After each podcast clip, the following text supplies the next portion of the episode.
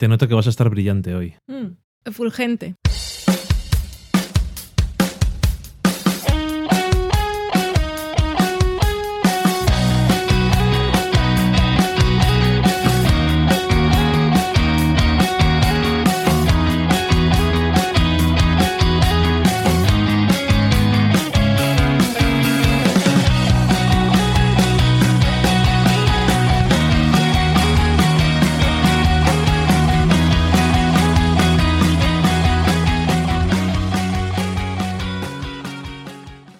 Todos, bienvenidos una semana más a Del Sofá a la Cocina. Este es un programa en el que hablamos de series de televisión, de cine, de cocina. Tenemos un libro llamado Del Sofá a la Cocina que está a la venta en amazon.es y en librerías selectas de España. Tenemos un gatito hermoso que se llama Loki. Yo soy Dani y esta es Valen. Hola, Valen. Hola, ¿qué tal? Ya no dices lo de un programa semanal. He dicho bienvenidos una semana más. ¿Eso has dicho? Sí, Pues creo. empiezo escuchándote entonces. Sí, vamos bien. Esta semana vamos a hablar de varias series. Vamos a hablar de Catastrophe y de Casual, ambas comedias, comedias y con momentos menos de comedia, que han terminado sus temporadas de este año, la segunda de Catastrophe y la primera de la serie de Hulu. Han renovado the Worst. Han renovado You Are the Worst, que nos queda un episodio de la temporada. Han renovado You're the Worst. Este año han tardado menos, me alegro. He llorado.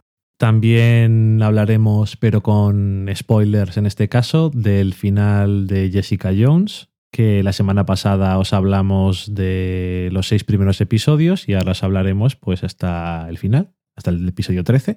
En la cata de pelis hablaremos de Paris, Texas. Y después nos iremos a ver qué nos habéis comentado, porque yo creo que todavía cocina no, no tenemos. Si acaso comentar alguna cosa del libro. Yo no iré a ninguna parte porque venimos de casa de tus padres y he comido cordero y turrón. Y aún no hemos empezado la Navidad. Sí, es que era el cumpleaños de mi hermano y le gusta mucho el cordero. Y aparte me dieron un pastelito traicionero que tenía piña. Uy, entonces. Me han envenenado. Uy, entonces. ¿Va a ser un programa brillante? También tomé fluimocil. Igual me salen los mocos ahora. O como se llame, ¿no? ¿No se llama así? Creo que exactamente no. Vamos a la semana en serie.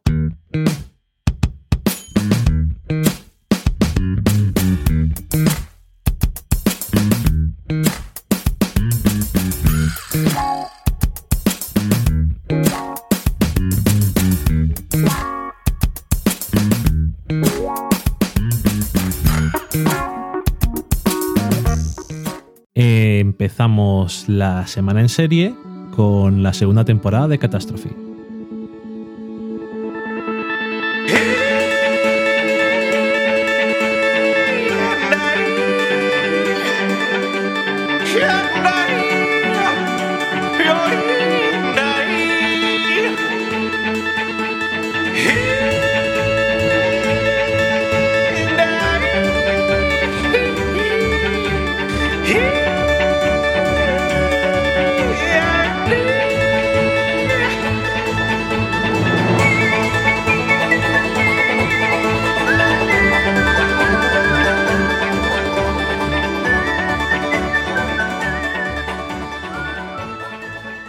Catastrophe, la serie británica del canal Channel 4. Comedias de esas, comedias modernas, posmodernas, que no son de jijiji jajaja, son muy de la vida, Mm, tal como la conocemos en la vida real. Y la vida, pues, a veces nos hace reír y a veces nos hace sufrir un poquito. Y esa es una de esas comedias de catástrofe que está muy bien porque es muy realista y como no podemos comentar spoilers, pues podemos decir que cuando empieza el primer episodio de esta segunda temporada, parece que la hemos dejado, no, parece que la retomamos donde la habíamos dejado. Y tiene una referencia muy divertida a series, mm, mm. porque ya no hay Mad Men y, y cuando lo están viendo ellos, pues no hay Juego de Tronos. Bueno, eso, lo que decía, la vida. Que cuando empieza la segunda temporada, lo que parece es que se han olvidado del cliffhanger del año anterior. No, no parece que se han olvidado. Quiere decir, cuando no empieza justamente seguido. No, no empieza tal cual un minuto después. Pues que estamos entrando en terreno de dar detalles. Sí, no, no hace falta. Me ha gustado. Un análisis profundo. yo, yo os quiero mucho. Estamos aquí grabando para no dejaros sin programa que la semana que viene nos vamos de gira a Barcelona, presentación del libro. Semana que viene, el 9 de diciembre de 2015, para los que vengan del futuro. Eso es cuando hay que decirlo. Cuando estamos hablando de catástrofe. Así la gente lo escucha. Para que vayan. Exactamente. No, me ha gustado mucho, pero como no podemos comentar spoilers, pues por ejemplo, creo, creo que, por ejemplo, Pilar, de Cosa de Mil Kilómetros, estaba esperando que se acabara para verla completa. O era You're the Worst. Bueno, una cosa así. Que hay gente que le gusta tenerla toda antes de. Y vale que son comedias. Ah, no, son comedias, no hay spoilers. Pero es que esto no es dos hombres y medio ni nada de eso. Eso es otra historia. Sí, Y supongo. Creo que sí, que sí, que hay spoilers. Que si lo sabe, dice, vaya mierda, la serie no me gusta, no. Pero está bien descubrirlo tú misma. Ya- y además, ya que es tan corta la temporada, Sí. Es estilo británico clásico. sí. Y soy muy fan de Sharon, la quiero mucho. Tuve mis momentos de Rob, eres un mierdas. También me hace reír. Tiene mucho pelo este señor. Otro de mis análisis profundos. y, y bueno, y esta temporada también nos deja así como la temporada pasada, que nos cortan las cosas ahí a la mitad.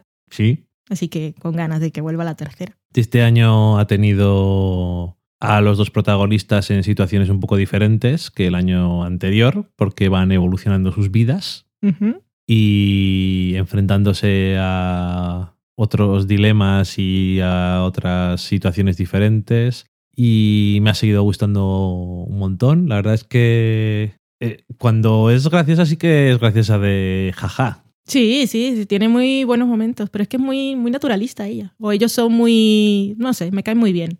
Cuando están juntos y se llevan bien, me caen muy bien. Mm. Porque nos son... Se nota que se quieren y están bien juntos, pero también tiene mucho sentido del humor entre ellos dos. O sea, que no se están Sí. diciendo cosas bonitas todo el tiempo. Pero que cuando las dicen y no están de mal rollo, porque cuando están de mal rollo también como se conocen muy bien, también se tiran ahí a donde más duele Ujú. como la Hacer vida misma. Cuando sí. conoces a las personas es cuando puedes hacer más daño más fácilmente. Pero también me, me gusta mucho la dinámica que tienen, la complicidad. Cuando se llevan bien, pues se llevan de puta madre. Sí. Y este año los... O me ha parecido a mí que los personajes eh, que eran un poco más secundarios la temporada pasada, aunque aquí también siguen siéndolo, les han dado un poco más que hacer. O les han dado alguna historia. Sí. Y alguna historia incluso mm, un poco seria eh, e interesante.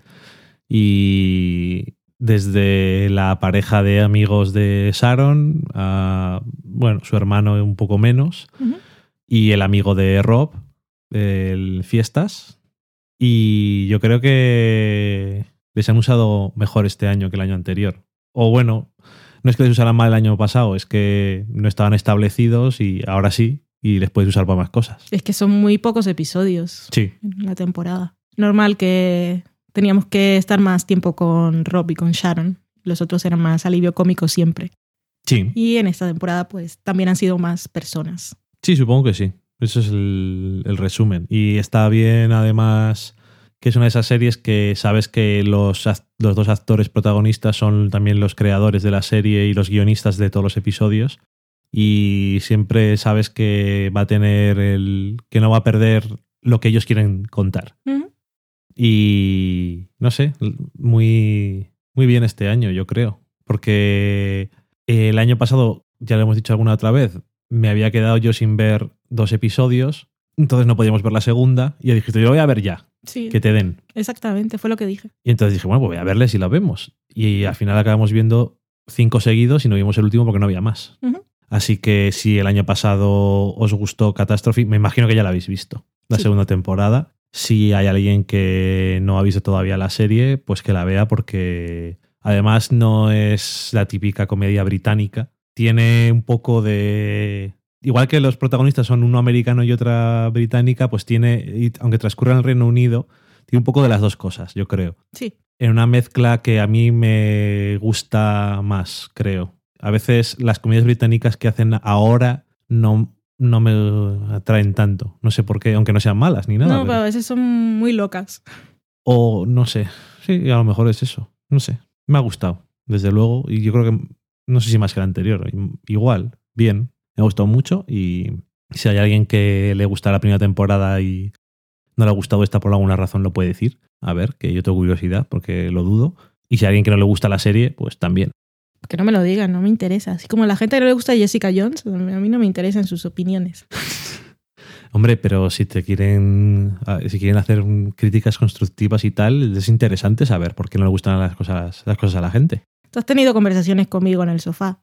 Sí. Y da, me dices así, me han dicho, yo creo, el otro día leí, y da igual. Yo, yo todo lo puedo rebatir. Y yo sé que tengo razón. Es lo que se llama una persona razonable. Exactamente. Y bueno, pues una serie que termina su segunda temporada y una serie que ha terminado la primera. Os hablamos de los tres primeros episodios y os comentamos ahora un poco la impresión general después de los diez primeros, que es la primera serie de Hulu que vemos, que es casual.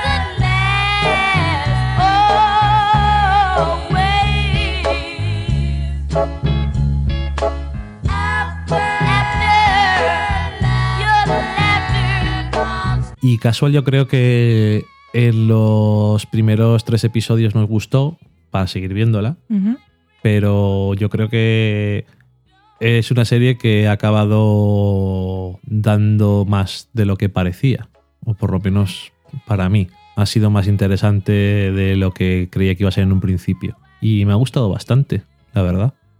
Bastante contento con cómo ha quedado la temporada. Si hay alguien que no ha visto la serie, pues trata sobre una mujer que se divorcia y se va a vivir con su hija a casa del hermano. Y el hermano es un millonario, o por lo menos vive a gusto, que tiene una red social de estas de contactos eh, amorosos o como sea. Y está soltero. Y está soltero. Y pues la serie habla un poco de la relación entre los dos hermanos especialmente y la familia, las relaciones que tienen fuera de esos tres y, por ejemplo, también algunas cosas de, de la hija adolescente y de que al principio me acuerdo que comentamos eso de que tenía esas cosas de padres que dejan a sus hijos mucha libertad y me ha dado la sensación de que la serie no, lo ha, no ha dejado eso y ha dicho, pues vale, sino que ha comentado de alguna forma en que eso era, no es lo normal o en qué puede pasar, si es así. No lo sé. Y bastante contento. Al final me ha parecido, me han acabado gustando los personajes bastante, son bastante, tienen bastantes defectos en cómo hacen las cosas, se equivocan mucho todos los personajes y aún así, aunque se equivoquen de forma en cosas que a lo mejor dices, eh", no te caen mal en ningún momento porque ves bastante bien cuáles son sus dilemas o porque están un poco perdidos en las cosas de la vida. Y muy contento con la serie. No sé si habrá mucha gente viéndola o no, o que la haya visto, pero creo que es una de las cosas recomendadas de este año, de lo que hemos visto. Sí, es una comedia de esas de espíritu indie y sí, si leéis por ahí seguramente encontraréis en la sinopsis que dicen algo de familia disfuncional, que puede serlo, pero no va a buscar lo raro por lo raro y en el fondo son personas que se quieren entre sí, que son familia y que en el fondo buscan ser queridos. Y una de las cosas que me pareció más interesante de la temporada es que si bien en un principio me podía, por lo menos a mí, parecer que el personaje de Valerie, que es la madre y la hermana mayor, y además es psicóloga o psiquiatra o psicoterapeuta o lo que sea, podía ser el personaje más centrado o el que iba a cometer menos errores. Me gustó que conforme fue avanzando la temporada, quizás sea ella la, la que cometa más errores por sí mismo. Y eso pues me gustó que no fuera el hermano soltero el loco, la hija adolescente perdida, sino que ella también es persona como todos los demás. Y no por ser la, la madre y la hermana mayor, la han pintado como la más responsable. No, incluso con cosas un poco pues, eh, irracionales o mm. errores y, ser impulsiva y estar muy perdida también después de su divorcio por alguna y que también lo dicen, que vale, que le ha afectado el divorcio por múltiples razones. Porque siempre cuando te sientes rechazado, pues eso, te afecta a nivel emocional. Más allá de eh, el nivel de amor que tú puedas sentir por esa relación, el rechazo, pues siempre hay que procesarlo de una forma diferente. Y luego también en cierto momento pues aparece la madre de estos dos personajes. Y el padre y el padre también. La madre, bueno, el padre le vemos en el primer episodio, aunque de una forma un poco indirecta, y la madre que está interpretada por eh, Frances Conroy, que la conoceréis de, eh, de, Six Feet Under, o de Nuestro Bajo Tierra, o de American Horror Story también. Correcto y que también es un personaje que también le ves de cierta forma y que te lo imaginas y dices, joder, qué pesadilla va a ser esto cada vez que salga. Pero me hizo gracia, me sorprendió eh, a dónde iban con personajes de los padres. Porque no sabía qué iban a hacer exactamente. Y lo bueno es que a pesar de que gente que intente hacer cosas o cambiar o cometa errores, es bastante, me parece interesante lo consistente que son los personajes con su esencia. Y eso siempre me, ha gustado.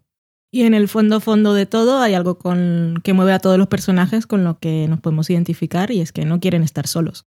Cada uno lo procesa y de una forma diferente y busca cosas diferentes, pero en el fondo están buscando lo mismo. Sí. Eso no sé si tiene sentido tal como lo dije, pero la idea sí, seguro, seguro que sí. A mí me lo ha parecido ahora mismo. Ok. Entonces, no, no puedo decir nada más. Luego cuando esté montando seguro que digo, ah, pues no tenía sentido. O igual sí, no lo sé. En el fondo, lo del nombre de la serie, de las relaciones casual, pues igual te pueden ir bien para algún momento de la vida, pero cuando necesitas compañía, pues seguramente no es lo que más conviene. Aunque la serie no vaya de eso. Sí, que podría. Podrían haber tirado más por ahí con el título y con lo que se supone que es la serie, pero no sé, que al final me ha gustado más de lo que esperaba, aunque ya me, me gustó en los primeros episodios. Y yo la recomiendo bastante también. Una buena sorpresa este año. También cortita y de pocos minutos. Y está, a diferencia de Catastrophe y the Worst, por lo menos en la primera temporada, no te, mm, no te retuerce tanto a veces a nivel emocional, aunque sí tiene momentos en los que dices, no, no, no, no, no, no vayas por ahí, pero eso, ahora no sabremos qué pasará en la segunda temporada. Sí que tiene tiene también cosas un poco más serias, a lo mejor de fondo en, algunas, en algunos momentos, pero sí es un poco más comedia mm. que, las, que esas dos que has mencionado. Aunque todas son graciosas de forma distinta. Incluso George the Worst y Catastrophe son más graciosas, puramente graciosas cuando tienen que serlo, que casual. Es una serie un poco más con un tono muy suyo y que le mantiene todo el rato y está, está Las tres son muy diferentes, tienen tonos muy diferentes, pero también consiguen que te interesen los personajes. Y cuando los personajes te interesan, pues vas con ellos en su viaje y si algo no les va bien, pues sufres. Yo sufro. No es el caso de Casual. Estoy hablando de You're the Worst, que no está en el guion, pero es que hemos visto el penúltimo episodio y fue muy emocionante. Bueno, la semana que viene hablaremos del final de You're the Worst. Ay, me emociona Gretchen, igual es que estoy borracha. No, me emociona en la vida real. No, te pero no sé si tanto. también cuando estábamos viendo la serie. Sí. Mm. Y para terminar la semana en serie vamos a hablar de una que vamos a hablar con spoilers. Hablamos ya la semana pasada del principio, un poco en general, de los seis primeros episodios. Sí, si habéis llegado aquí directamente, hola, ¿qué tal? Bienvenidos. Si por lo que fuera os habéis saltado el episodio anterior, porque de eso de que tenéis episodios acumulados y habéis dicho me voy a poner al día hoy, que sepáis que en el pasado, en el pasado no el pasado de la historia, sino en el episodio inmediatamente anterior a este que os habéis descargado, hablamos de los primeros episodios, nosotros dos y con María, sin spoilers. O sea que ahí podéis saber de qué va la serie, que además seguro que sabéis de qué va. De Porque hecho, se ha hablado mucho de ella. Todavía no hemos dicho la serie que era. Es Jessica Jones, la mejor serie viva actualmente.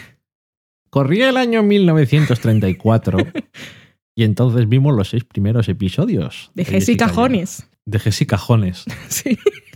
Jessica Jones. Ay, qué bonito.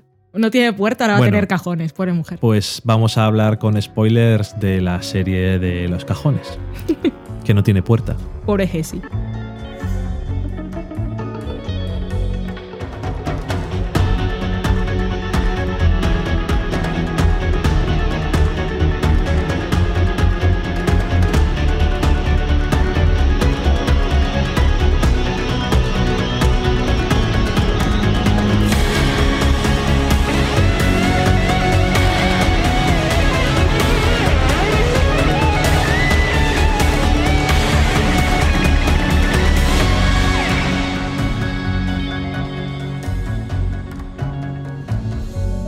Jessica Jones. Creo que esto que voy a decir ahora puede que lo haya dicho muchas veces de las series de Netflix, porque cuando me gustan y las que he visto, siempre termino haciéndolo al sistema que, en el sistema que ellos nos faci- facilitan, que es el de un episodio detrás del otro. Pero ahora visto en perspectiva, creo que esta es de verdad la serie Netflix para ver un episodio tras de otro, porque hay continuidad permanente. Y tal como acaba un episodio, continúa por allí. Sin cliffhangers y sin trampas narrativas para, oh, tengo que verlo porque necesito saber lo que va a pasar por aquello que acabo de ver en este último minuto, no. Sino porque ya la historia te atrapa des- desde el principio. He vuelto a ver algunos episodios, tú también, pero sobre todo quería volver a ver el piloto porque por la emoción, cuando ya estaba ahí disponible y por fin María, que era nuestra invitada, había llegado y dijo, vamos a ver Jessica Jones, que era varias horas después de que la serie estuviera ahí disponible y yo me había aguantado para verla, pues vimos unos cuantos seguidos por la noche. Un par de ellos, ¿eh? Y lo que pasa en esos casos es que, vamos, que no te quedas exactamente donde empieza y donde acaba cada uno. Y quería volver a ver el piloto para ver qué tal era. Y me parece un muy buen piloto porque nos mete de lleno en la vida actual, en lo que hace Jessica, en cómo se siente, en lo que piensa y ya nos da pistas de lo que le ha pasado. Y aparte ese primer caso, que es el que le hace que ella vuelva, bueno, ese caso que hace que, que tengamos serie, no pasa sin que antes ella quiera huir.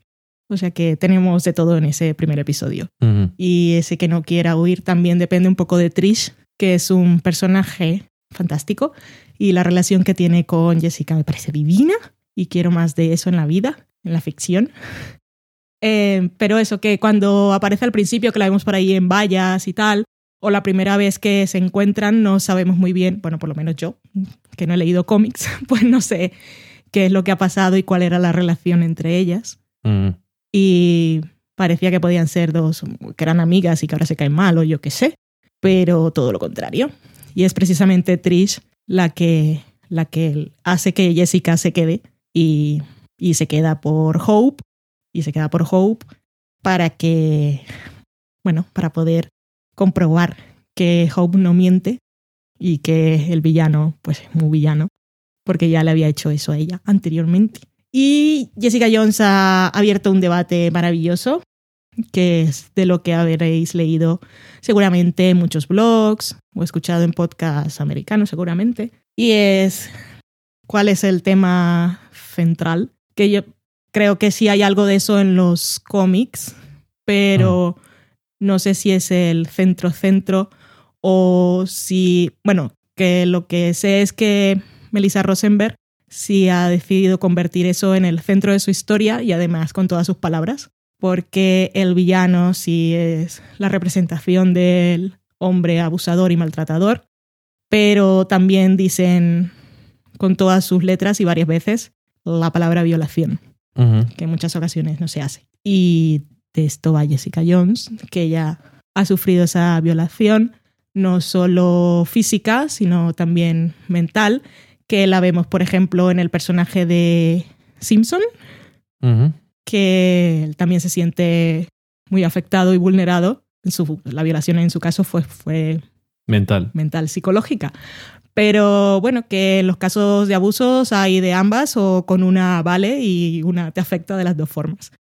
Así que creo que es una cosa con la que todos, hombres, mujeres y de cualquier nivel, podemos sentirnos identificados y sentir el horror y el miedo sin necesidad de ver los ataques por sí mismos, que ya hemos comentado aquí en este podcast en muchas ocasiones, que las violaciones, sobre todo a mujeres, son un recurso así como muy efectista, como muy no, son un recurso efectista usado por muchas ficciones, pues de forma muy equivocada. Y hablamos, por ejemplo, de un personaje en la última temporada de Juego de Tronos, que era la quinta, que además de ser víctima de una violación, ni siquiera era protagonista de su propia historia, lo cual es más triste.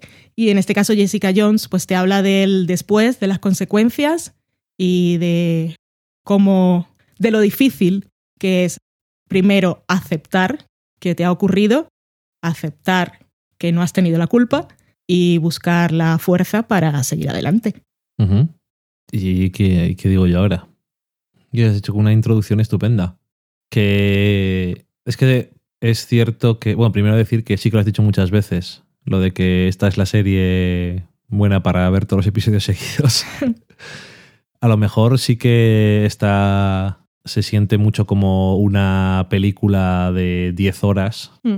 Y por eso ha habido gente que no le ha gustado tanto el ritmo le parece que han sobrado episodios. A mí no me lo ha parecido porque estoy de acuerdo contigo en que la de qué va la serie. Y a, lo que me refiero con esto es que mm, la serie no va. Lo más importante de la serie no es lo que está pasando en el argumento, en plan de ahora vamos para acá o voy a investigar para allá, sino el arco emocional de los personajes. Entonces, si no enganchas con esa parte, el, el resto no ves el toda la, serie en todo su potencial.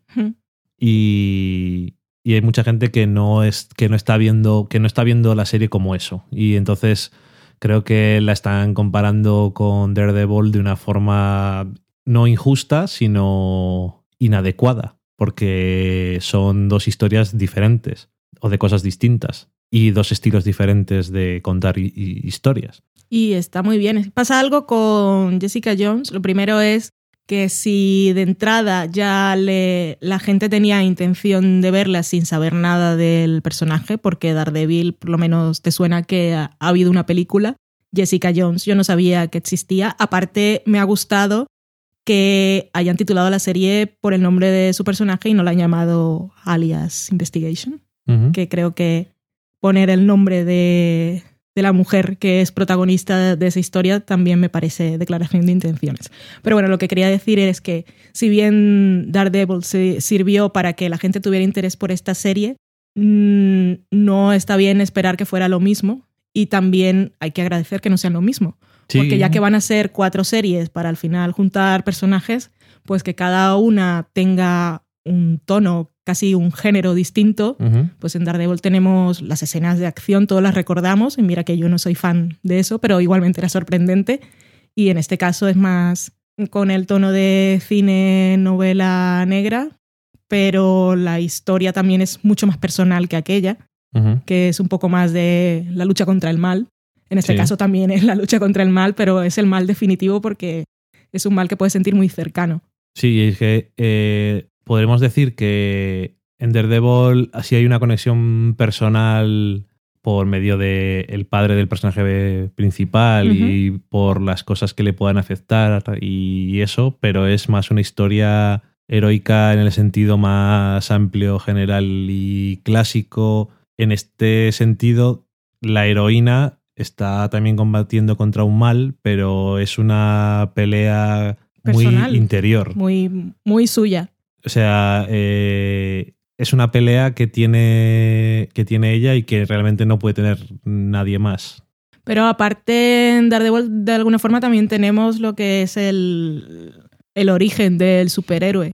Y en el caso de Jessica Jones, aunque sí nos muestran cosas de su pasado, pero aquellas cosas del pasado son más para mostrarnos la relación que tenía con Trish y no tanto el origen del, No, el origen héroe. realmente no. porque cuando la conocemos ya ella ha, ha dejado eso atrás. Ujú, O sea, ella aquí ya ha dejado lo de ser heroína y está destrozada intentando sobre, bueno, pagar sus facturas y, y superar su trauma. Me parece una historia, pues mira, yo qué sé, mucho más interesante que cualquier otra. Aunque Daredevil también me gustaba, pero es que son diferentes, o sea, ¿para qué comparar? Ahora, si llegas bien, eh, si llegas a ver Jessica Jones esperando encontrar lo mismo que en Daredevil, pues obviamente. Pero es que si fuera lo mismo, la gente se quejaría de que es lo mismo, pero con otro protagonista. Esto es igual que Daredevil, pero con una chica. ujú. Es que nunca vas a ganar si es lo que hay. Siempre se va a quejar alguien de algo.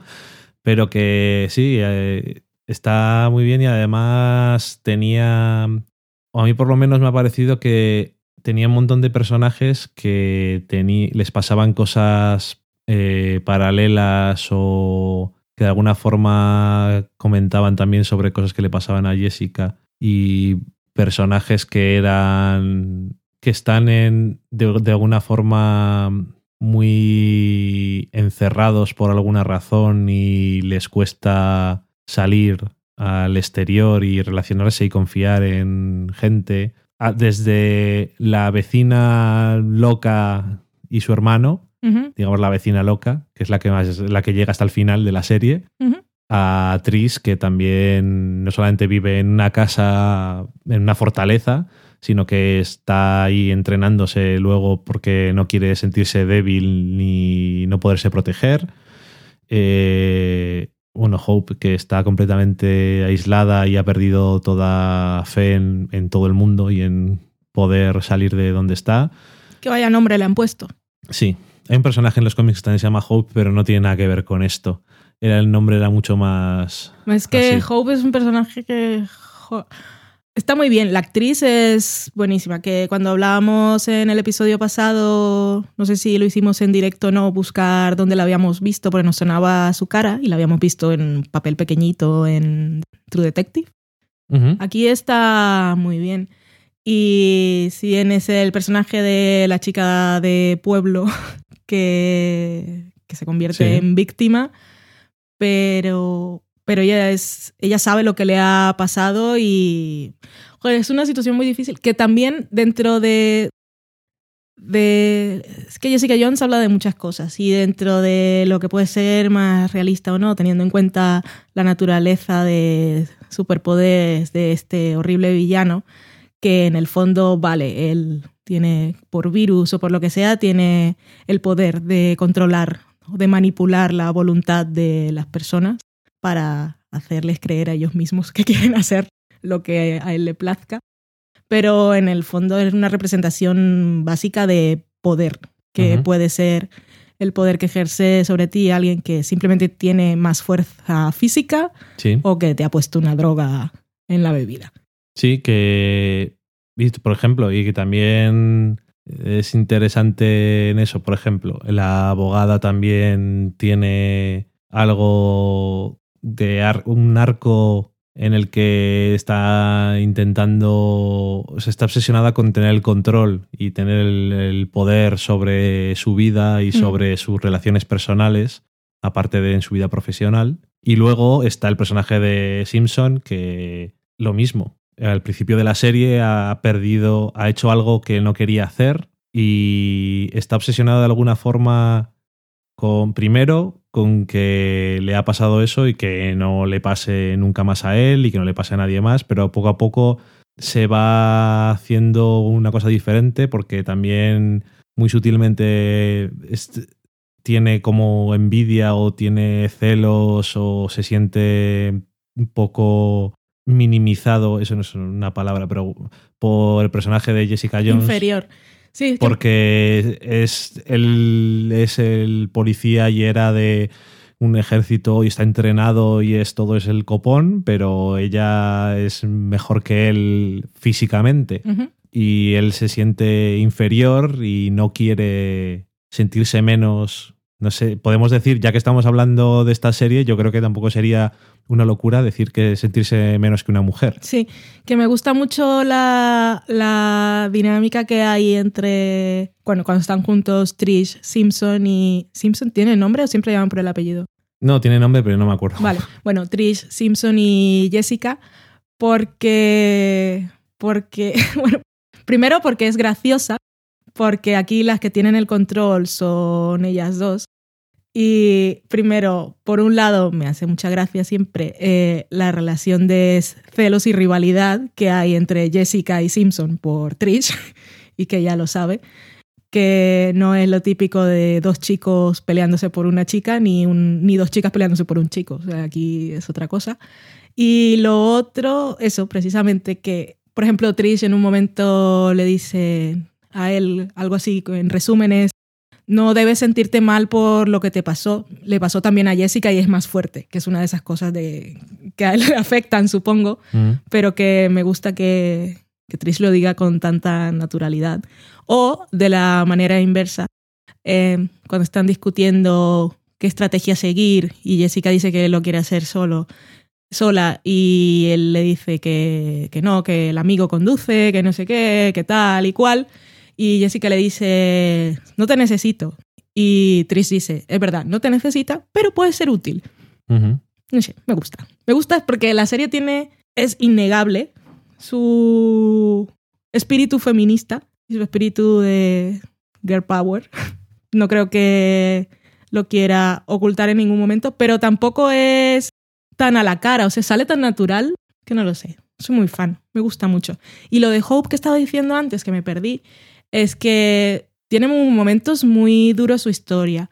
Primero, así cuando estaba hablando de lo que representaba Kilgrave, su gran nombre, eh, aparte de todo dentro de, bueno, aparte de lo que cuenta dentro de la trama, si te vas un poquito más allá, en el fondo es aquello que siempre pasa de culpar a la víctima y que a la víctima no, no le creen que ha sido atacada y es la víctima quien tiene que demostrar. Sí. Que en este caso vale es diferente porque ella ha matado a sus padres y tal, pero en el fondo está eso. Pero lo que quería decir en realidad es, es que tiene muchas cosas. Pero cuando está en la cárcel, que Jessica va a llevarle dinero porque ella lo ha pedido y está la señora chunga que la saluda, que lo que piensas tú es a la pobre la, este, la han cogido de tonta en la cárcel y le van a dar hostias. Y efectivamente luego ves una escena en la que la pillan por la noche y le pegan. Y sufres y después descubres que lo que ella quería era que le mataran a golpes el engendro que había concebido gracias al semen del señor maligno. Eso es súper chungo. es el semen del señor maligno. Porque, claro, lo que piensas en ese momento es que simplemente le están pegando porque es la nueva, la rubia o la flaquita de la cárcel y ella había pedido el dinero no para defenderse, sino para, que, la, liberaran. Es muy duro. Que se habla, para ser una serie americana, hablan de forma muy casual de, del aborto. Sí, del aborto y... y... me alegro de que no sea, de que no aparezca como algo en plan de. O sea, que sea lo más normal que alguien te ha violado, te has quedado embarazada y no tienes mucho interés en tener ese hijo. Digamos que yo lo veo como una cosa no más normal del mundo. Sí, pero no es una cosa que suela pasar muy fácilmente por los filtros de productoras. Eso es, eso es a lo que me refiero. Entonces... Porque la gente no suele estar cómoda porque el niño no es culpable. O el feto en ese caso. Bueno, lo que, a lo que me refiero es que eso, que ya lo dijimos la semana, o lo dije la semana pasada, que me alegro mucho por Disney, si es que Disney está haciendo, diciéndole algo a los de Marvel Studios o no, pero bueno, por Marvel y por extensión por Disney, porque se han atrevido a decirle a Netflix, vas a hacer una serie con otros personajes y hazlas. Se Simplemente vamos a ver que encajen con cosas de los cómics y tal, o que sean la esencia de los personajes sea la misma, pero no en plan muy mucho cuidado con lo que haces, que esto es Disney, Mm. aunque sea adulto. Sí, igual se están permitiendo libertades, no sé si a modo de pruebas o al no ser, claro, no es tan mayoritario una serie en Netflix, por mucho que esté en todo el territorio y se pueda vender a nivel internacional, que lo que pueden ser las películas, que ya tienen que buscar que sean clasificación un poco más bajita Sí, para sí. que la pueda ver la mayor cantidad de gente. Pero porque te quiero decir que en, ya no me acuerdo porque te lo dije el otro día porque se me ha olvidado, en Estados Unidos tienen 30 millones de suscriptores y en todo el mundo tienen como 50 o 60 Mm. millones. Es que es mucha gente. Sí, Y obviamente lo que confía, con lo que confía Netflix normalmente es que la gente que va a ver estas cosas sabe que puede verlas. Mm. Quiero decir, no es como eso de, y mi hijo vio esto y fue, pues si le pones a tu hijo las series de Netflix de Marvel, sin haber leído, hoy en día además, sin haber leído nada por ahí, o viendo el primer episodio no te das cuenta de que esto es un tema un poco más oscuro y que es mejor no, y le pones el Netflix Kids y lo dejas, es culpa tuya. Sí, y son cosas que difícilmente se van a poder permitir hacer en el cine. No, Porque es que no lo van a hacer ya sabes, nunca. las películas son los Vengadores y yo he llevado a mi hijo antes. Y si voy con mi hijo a una película, no espero encontrarme una cosa diferente a lo que ha habido hasta el momento. Ahora, que conste que en la película última de los Vengadores había cosas un poquito tal que asins. Pero bueno, Sí, que sí, que no es lo mismo. Aunque estaba ahí, que yo que conste que estaba, estaba ahí. ahí, estaba Pero bueno, que en estas series obviamente se permiten unas libertades en ese aspecto, aparte de porque es Netflix y pueden hacer lo que les dé la puta gana. Digo, también las productoras se permiten unas ciertas libertades e intentar a- acercarse a un sello un poco más adulto. Y yo creo que para bien, porque es que realmente, aunque transcurra el mismo universo que las películas, es un mundo completamente diferente porque es tan microcosmos y además es que eh, Daredevil siempre ha sido así clásicamente, que está en la cocina del infierno, que es que es un barrio de Nueva York, que seguro que es muchísimo más grande que Burgos, aunque sea un barrio. Pero no obstante, es un una parte muy pequeña de Nueva York y a veces se cruzaban personajes y tal, pero siempre sus historias eran diferentes y más oscuras y más, más pegados al suelo. Eso sí, literalmente, Y- porque será el mismo universo, pero los Vengadores eh, son una gente a otro nivel y, luchan con aliens y con cosas Sí, que brillan. y de hecho- estos van por la calle De sucia. hecho, en el cuarto episodio o el tercer episodio de Jessica Jones es muy gracioso, el de 99 Friends, Ujú. a.k.a. 99 Friends, que tiene la escena con la puta loca esta Sí. que durante la invasión alienígena eh, a su madre le aplastó un edificio o lo que sea. Y un gran discurso que yo sé que de esos que esos que te suelen gustar, de gente que se queja de cosas y todo el mundo tiene problemas y no va por ahí haciendo ciertas cosas Sí. que yo sé que eso te mola, pero que aparte que me hace gracia porque yo a veces también lo veo como representando un poco eso de... Ella habla en plan de sí, tengo 90, hay 99 y son todos mis amigos, y vas a venir mañana. Y es como... Ya me has visto a mí. Ya he visto lo que puedo hacer yo, pues ya es cuando traiga a los demás amigos. Y es como, si es que no les conocen, no se conoce nadie. Mm. Y ellos piensan que son todos lo mismo. Esto es como que es un... Esto es muy cogido por los pelos, lo que voy a decir. Es casi como si fuera una especie de racismo. En plan de, bueno, hay un negro, pues el otro será su primo o le conocerán. Mm. ¿No conoces a uno? Yo conozco a un negro, ¿no le conoces? Mm. Esas cosas que... Sí, como me pasa a mí, que dice, ay, conocí una chica de Bogotá. Y yo, pues muy bien. Parece fantástico. O que me digan de Barranquilla, incluso pregunto, porque puede que la conozca, pero claro. No, sí, pero claro, ves que, fíjate, en Burgos se conoce todo el mundo. Pero ahí me dices, yo conozco a alguien de Burgos. Yo digo, pues hay muchas posibilidades de que le conozcas. Desgraciadamente, es un sitio pequeño. Pero también muchos tienes ni puta idea de quién es. y hay alguien de Barranquilla que tiene dos millones de habitantes, ni te cuento. Pero vamos, que sí, que no sé. Esas cosas de generalizar y todos Sí. sois la misma mierda. Y todos aquí estoy pegando con alguien. Y dices, yo no he hecho nada. Yo estaba aquí bebiendo o algo. Me imagino que sería. Mm. En- dentro de la vida de Jessica Jones, ahí ya estaría un poco después de Killgrave. Mm. Pero bueno, en fin, no sé. Que el espíritu de protagonista de novela o de cine negro también está muy conseguido, pero Jessica Jones tiene todos los elementos. Solitaria y alcohólica y un poco torturada, pero también va un paso más allá con todo. Es alcohólica porque tiene que beber para porque no puede con su vida. Es solitaria cuando la conocemos, pero porque porque sí. Y luego cuando ve que Kilgrave está vivo, dices que no, no quiero que haya nadie a mi alrededor, porque es que este hombre está loco. Y cualquier persona que se acerque a mí puede estar controlada. O sea que por él. no es que no te dejo entrar en mi vida porque trabajo mejor sola, sino porque es que no quiero que te pase nada porque te quiero. Pues eso, la relación con Trish divina, me encantan. Aparte me encanta el, me encantan las dos juntas y me, encan- me gusta muchísimo el personaje de Trish. Y luego que, que necesito que haya segunda temporada y sagas y películas porque, bueno, si, si alguien no lo sabe, pues los que han leído cómics, spoiler, no lo sé, pero a mí me ha gustado saberlo. Ella, han no sé si han hecho una amalgama de personajes o la han convertido a ella en otro personaje que existía, pero ella también será superheroína. En, en los cómics, el personaje de, de Trish, o ese, el rol de Trish, lo interpreta Carol Danvers, que es la capitana Marvel. Y como tiene, hay problemas en ese aspecto, pues porque van a hacer una Que película, todavía no tienen protagonista, ¿no? que yo sepa, no. Pues entonces eligieron otro personaje que Trish es eh, Hellcat, de Gata Infernal, que vaya, la traducción queda un poco así. Pero bueno, y sí, también es, es un personaje y además hay ciertos momentos ahí ah, en la serie tirando al final con esas cosas que es como... mm. Y veo también que están haciendo ahí...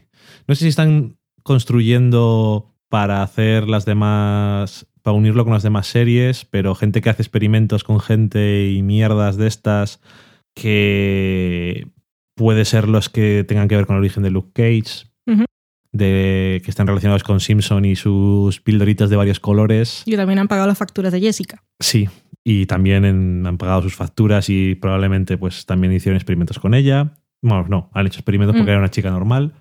Y, y no sé, que ahora que decías lo de la relación con Trish, es curioso porque al principio, para mí pasó por varias fases, porque tiene al principio del todo es eso, que va saliendo en sitios y ella lo mira así como, no sé si lo mira o no lo mira, o en plan yo la conocí pero ahora prefiero no conocerla. O esta persona en la vida pública tan diferente a mí. Sí, Mm. pero bueno, sale muy de forma muy casual. Y luego, casi cuando se encuentran por primera vez, casi parece que han sido antiguos amantes, Sí. ellas dos, que me hizo gracia. Y luego Sí. más adelante también ves los flashbacks y ves que eh, se de- defienden entre ellas. Y... Sí, es que es muy bonita. Por eso, cuando, cuando se encuentran por. Cuando coinciden por primera vez en la serie, que no nos dejan saber mucho más, Jessica le pide dinero y la otra se lo da, y después se encuentran en la calle y la otra le dice: Vale, me ha dado el dinero. En fin, que. Como que no parece que vaya a dar mucho de sí esa relación pero en el fondo es que Jessica casi toda la fuerza que encuentra dentro de ella misma para luchar por Hope primero, para demostrar su inocencia y para enfrentarse a Kilgrave, la encuentra en Trish. Mm, Sí. Y, y cuando nos muestran flashbacks también son divinas y cuando eran pequeñas también, y aparte la historia de Trish pues también tiene Sí, lo la suyo. madre vaya También pecora. abusos, otro, otro tipo de abuso. Bueno, de un padre a un hijo. Una mala pécora a la madre impresionante. En fin, que me atrevo, a hablar por los dos, nos ha gustado. A mí me ha encantado, yo soy muy fan, es mi serie ahora mismo. Y que sí, habla de cosas muy importantes y lo hace muy bien, pero además es una serie que es muy entretenida y bueno, que de- desarrolla muy bien sus personajes, pero también tiene sus momentos de humor negro y, y de humor, a decir de humor Buffy, es que además eh, he leído por ahí que Jane Spenson, vieja conocida de. Buffy, no aparece en los créditos, aparece como agradecimientos. Pero leí en una entrevista, creo que en la Entertainment Weekly, no estoy segura, que ella había, bueno, la habían contratado cuando ya estaban los guiones para, para aportar un poquito en diálogos y cosas. Ella decía que le preguntaban, y por ejemplo, que, ¿cuáles son tus aportes? Y ella decía que cuando la estaba viendo si reconocía alguna de las cosas que había puesto, pero estaba tan contenta con el trabajo y tan orgullosa de haber trabajado ahí que, y tan modesta de alguna forma que no iba a decir, pues, pues mira, este chascarrillo era mío. Pero seguramente los que conocemos podemos ver un poco su sello por aquí y por allá. Ella sí decía que lo suyo no eran estructuras ni de historia a largo plazo ni nada, que eran más, una vez conocía a los personajes, pues darles más vida a partir de los diálogos y que eso era lo que había hecho. Que todos los méritos ya estaban en los guiones cuando ya se los dieron. Bueno, eso está bien, que seguro que alguno diría, esto si no es por mí, Ya, siempre hay gente de esa. ¿Y qué más? Pues muy bien. Tiene, tiene dentro de toda la serie que está muy bien, tiene episodios muy memorables, como el de la casa, que te da ese juego así de Killgrave. ¿Qué piensas? Dice, joder, si es que si lo utilizas bien podría ser un aliado buenísimo. Y en un momento que lo dices, que podrían trabajar bien juntos. Pero es imposible, porque a él no le da. Es Sí, que al final, que hay mucha gente que eso dice, o bien que podría haber tenido más casos, o bien que le sobran episodios, no sé, a mí es que me gustó porque tenía un poco de todo, tenía los episodios, el episodio de la casa, el episodio en el que está encerrado en el tanque hermético, el- la parte del final, es que luego tienen momentos así como muy cuando Hobart le lleva a donde su exmujer a que le cure Hmm. y después le dice, pues, una muerte por mil cortes, que es la expresión esta, pues vamos a hacerla literal. Ay, qué chungo. Y es todo como muy tal que así y que toda, que la- le dieron mucha más protagonismo de lo que esperaba a toda la historia de ella con su divorcio y su nueva pareja y esas cosas. Y al final también me ha parecido que era una forma de darle un poco más de, de peso, de dimensión al personaje de la abogada y así poderla usar más adelante que por lo que yo me imagino se va a usar en otras series, entonces darle, dejarle este pozo de es muy quiero mis cosas y a veces utilizo a la gente y a veces también. Y bueno, eso. Que está bien que la hayan dado un poco más de, de tema. Y Luke Cage, que va a tener la próxima serie de Netflix, que no sé si va a ser la próxima literalmente o va a ser la segunda temporada de Daredevil, que no tengo ni idea pero también creo que hacen lo suficiente y necesario porque además incluso cuentan cosas de suficientes del pasado y demás. No sé dónde lo van a centrar exactamente la serie, pero yo creo que vale muy bien como para introducir al personaje. Y lo que decías tú de la segunda temporada de mm, Jessica Jones, ya te dije que eh, Melissa Rosenberg quisiera, pero que no saben qué va a pasar Ya. porque es que tenían una mm, tenían un horario iba a decir tenían ahí un esquemita hecho de bueno para este día hacemos esto para este día hacemos esto pero no muerte por éxito pero inconveniencia por éxito que todas las todas las dos series de Netflix han tenido muy un gran éxito y una han sido aclamadas de forma así un poco general aunque eh, te pueda gustar menos una cosa u otra pero todas han dicho, pues sí, esto es- nos gusta que hagan estas mierdas, hasta el punto de que, claro, ni van a hacer segunda temporada de Daredevil, la van a hacer, eso ya Mm. seguro. De Jessica Jones, mucha gente quer- querría, entre ellos nosotros, que la hicieran, pero no saben si les va a dar tiempo antes de hacer las demás series, antes de hacer los defensores, si la van a hacer después. Ya, con esos grandes planes a largo Claro, plazo. cuando tienes todos esos planes Mm. que son, al final, lo malo que tienen es que te constriñen mucho ciertas cosas. Y claro, Marvel que hace también en el cine todas estas estos montajes Sí. es- es tan espectaculares de bueno, pues en 2025 nos vemos con el final de la tercera fase y es como, pero ¿qué hacéis? Tranquilos. pero no, ahí están. Lo van tirando todo y dicen, venga, pues esto y tal. Y entonces, claro, cuando pasan cosas inesperadas, tienes más problemas luego para poder aprovecharte de ese éxito o para, no sabes exactamente cómo, cómo proceder. Y yo tampoco sé lo que van a hacer, pero bueno, tengo ganas de ver lo siguiente que haga Marvel en Netflix. Mm. Me ha gustado mucho que hayan hecho Jessica Jones como segunda serie y que no la hayan introducido en la serie de Daredevil, porque ahora a Luke Cage lo conocemos por la serie de Jessica Jones, pero seguramente los fans también, si hubiesen hecho esa segunda serie, o sea, que creo que si hubiese sido una cosa más tradicional, seguramente habrían introducido a Jessica en la serie de Luke y no al revés.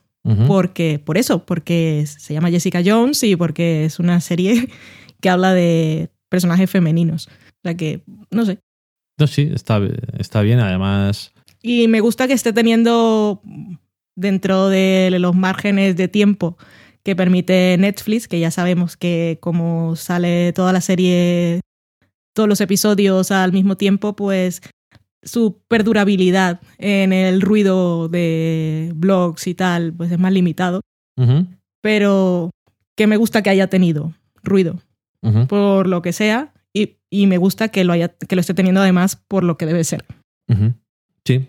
El final me gustó mucho, fue muy emocionante y bueno, porque sí, porque era Jessica quien, la quien se tenía que enfrentar a él que lo comentábamos por algo que me habías dicho de uno de tus oyentes de noveno podcast, de que no tenía sentido porque si a este francotirador o no sé qué, y si contratabas a un sicario colombiano que no entendía el idioma, pues lo podían matar. Pero es que no va de eso, es ella quien la tiene que matar. Y además acompañada por Trish y poniéndola en cierto peligro y Trish confía mucho en Jessica. Me gusta, es importante eso en la historia y que sea así simplemente. Eh, bueno, y el momento de sonríe y esa sonrisa, que es otra de esas cosas que también es muy de. Estoy contando lo que quiero contar, porque dentro de este mundo heteropatriarcal y misógino y machista, y los hombres son lo peor, los que lo son. Hola, ¿qué tal? Eh, de si un hombre te dice que sonrías, pues sonríe porque... Sonríe que estás más guapa. Sí, no, no seas maleducada. Si te estoy, te estoy hablando, yo te hablo, sonríe, ¿qué más puedes hacer? Es una de esas cosas de, madre mía. Se dice así. ¿Cómo? bueno, puta. Que, bueno, en fin, es que es maravillosa. Mm. Y aparte de eso, entretenida y que amo a los personajes. La verdad es que, tenía ganas de que me gustara, pero porque sí, porque era una heroína, pero en realidad no sabía nada del personaje y tampoco sabía que me iba a encontrar en la serie y todo lo que me he encontrado es maravilloso y te da para analizar y comentar y hablar, pero aparte aparte a nivel emocional y de involucrarte con los personajes que que es al final lo que más te hace estrechar lazos con una serie. Jessica Jones lo consigue en todos los niveles, que soy muy fan, que me encanta, que es mi nueva Buffy, que Buffy se me ha acabado. Venga ya, hombre. Sábado por la tarde. Sábado, 6 menos 20. Vamos a taladrar. Qué mejor día. Que amo a Jessica Trish. Que no hemos dicho nada. Y aparte, otra cosa que igual dentro de todas esas cosas importantes que hemos comentado parece que queda un poco...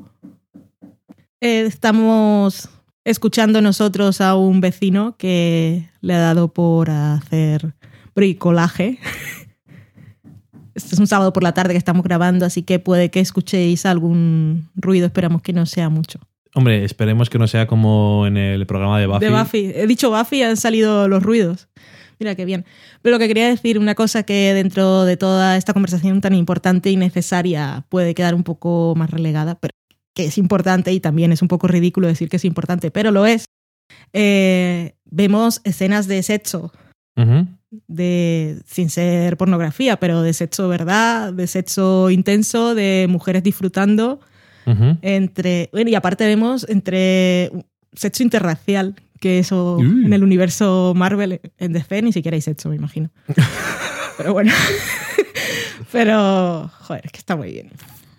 Todo está muy bien. Iba a decir que no hemos hablado nada de el villano de la temporada, que a mí me ha parecido que lo han usado muy bien, pero que además quería comentar que la otra vez no habíamos llegado a esto. Eh, me ha gustado la cantidad de tiempo que han dedicado al pasado y cómo han dado información justa para en plan de para darle contexto a las cosas, pero no para en plan de, oh, pobrecito, tiene razones para hacer lo que hace y cosas así. Sí, sí, sí, que, que podían haber ido por ahí. Claro. Y en un momento en la serie puedes llegar a pensar, vale, pues era un... Ya teníamos un poco a Trish que la torturaba a su madre y si esta serie va sobre abusos, pues mira, el abusador es abusador porque habían abusado de él. Sí, pero no. Pero no. Y eso me gustó Sí. que ocurriera eso y que no sea en plan, si tienes que empatizar con este personaje, que también eh, habían, habían dicho, pues es que claro, en Daredevil con Kingpin se empatiza mejor y tal, y digo, pero es que no, no creo que en ningún momento tengas que empatizar con Killgrave. Y la si gente lo que necesita, que siente esa necesidad de empatizar No con... entiendo. No, no, no, no, no. Y además, no. en este caso, bien. en este caso no, siéntete bien que no estás empatizando con el Sí. personaje. Yo creo. Es mejor. Hazlo. ¿Qué necesidad hay? Ninguna. Entonces- Y si lo hacéis, pues un poquito de reflexión. Al rincón, a pensar. y genuflexión también. Genuflexión no, pero bastante reflexión y silencio y no interactuar con nadie, sobre todo mientras estéis bajo, bajo esos efectos mentales. Sí. No, no merecéis el contacto humano. Hola, ¿qué tal? Bueno, pues si nos dejan los montadores de muebles, vamos a pasar a la cata de pelis y a, hablar un poquito de París, Texas.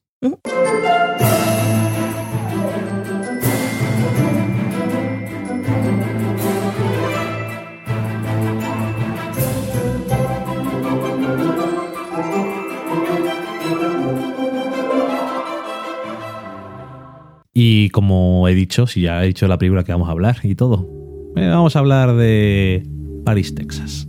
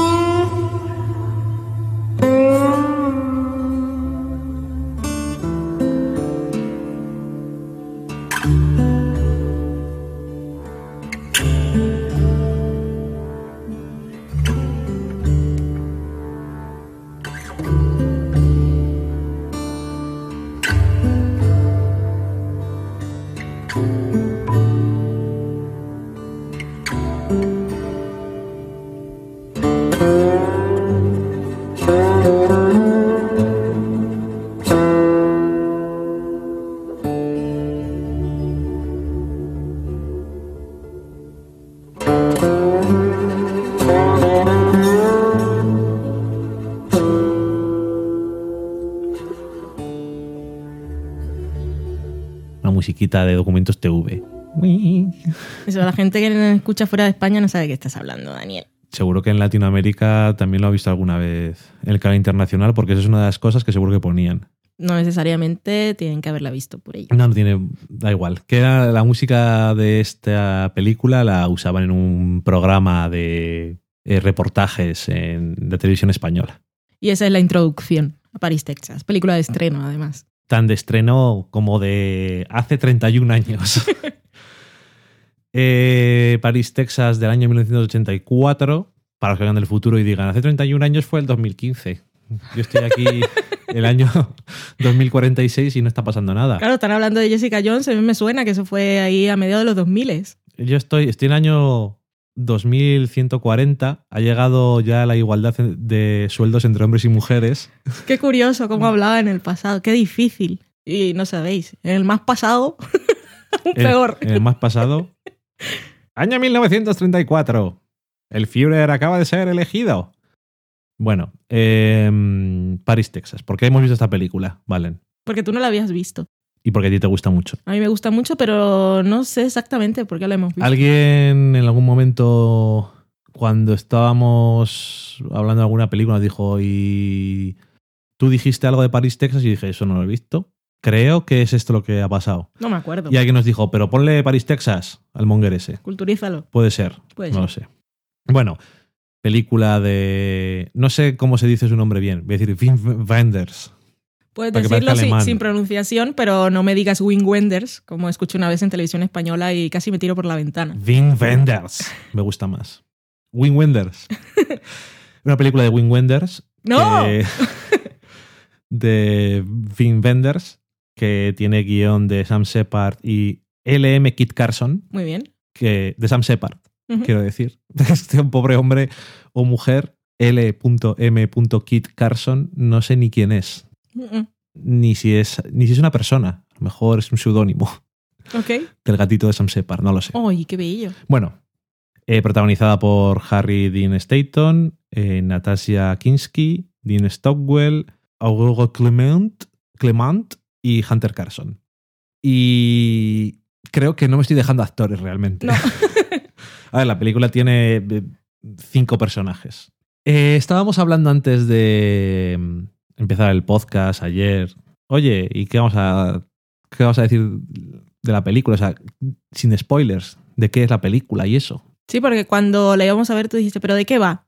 Y yo te dije, no. Es que no, no, no. Bueno, lo primero, si no habéis visto Paris, Texas, no leáis nada, por fin. mejor no leáis nada, Pero casi no veáis ni los pósters si hace falta y ves la película.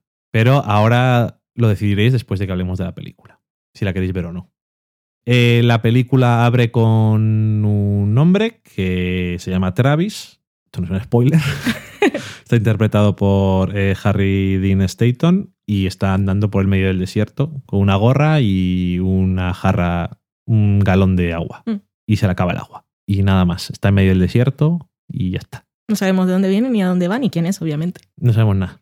Y bueno, según eh, avanza la película, pues vamos descubriendo algunas cosas sobre él y sobre su pasado, sobre su presente y después nos vamos al futuro con él y vemos a ver qué hace con su vida. No al futuro de... En fin, se me estoy liando. Sí, sí, no al futuro. La No. historia es bastante lineal. Sí, sí.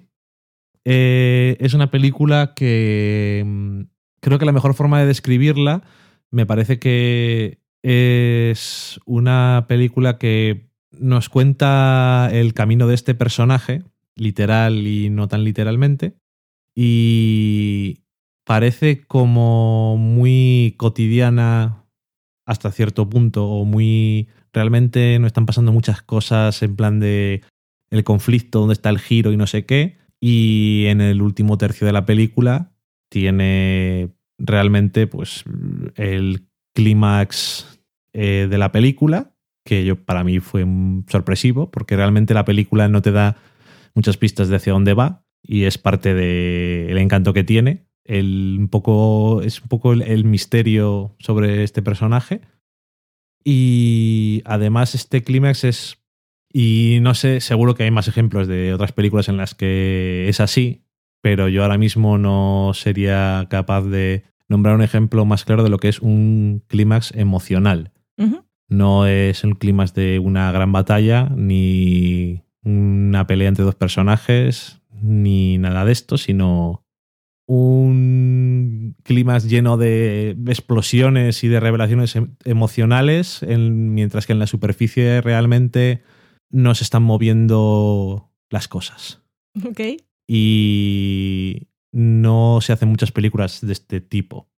Entonces, si a alguien le llama la atención un estilo de película que es tan basada en esto y gran parte de la película te puede parecer, te puede parecer que realmente no, no, no están dejándote mucho conflicto sobre la mesa ni ves hacia dónde va a tirar el asunto, pero eso tiene su final potente, pues yo creo que esta película es muy recomendable.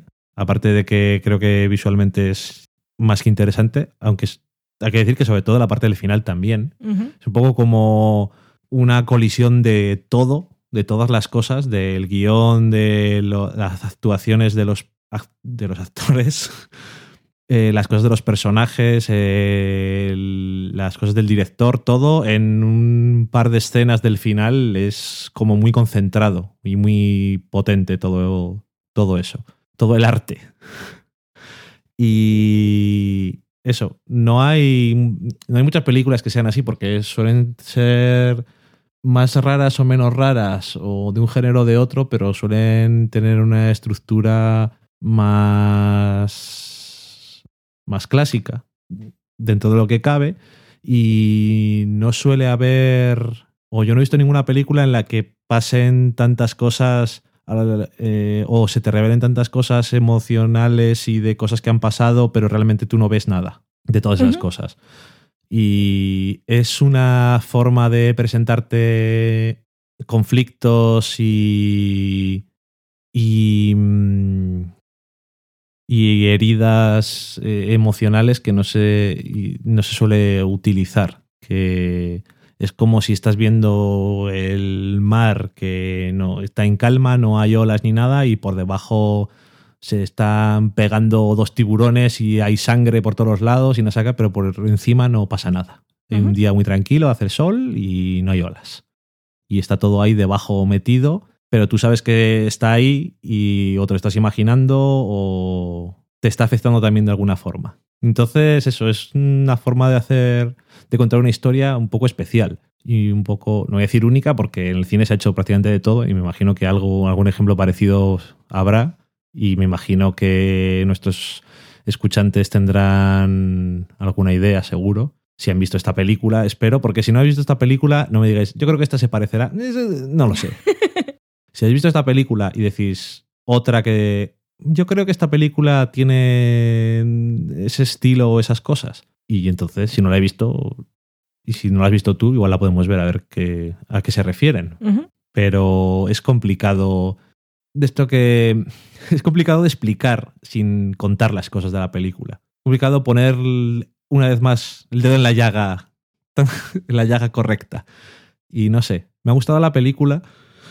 Y no pensé que fuera una película que me fuera a a sorprender, en plan literalmente, porque a estas alturas de la vida pues a veces te sorprenden poco las cosas, que no quiere decir que no te gusten.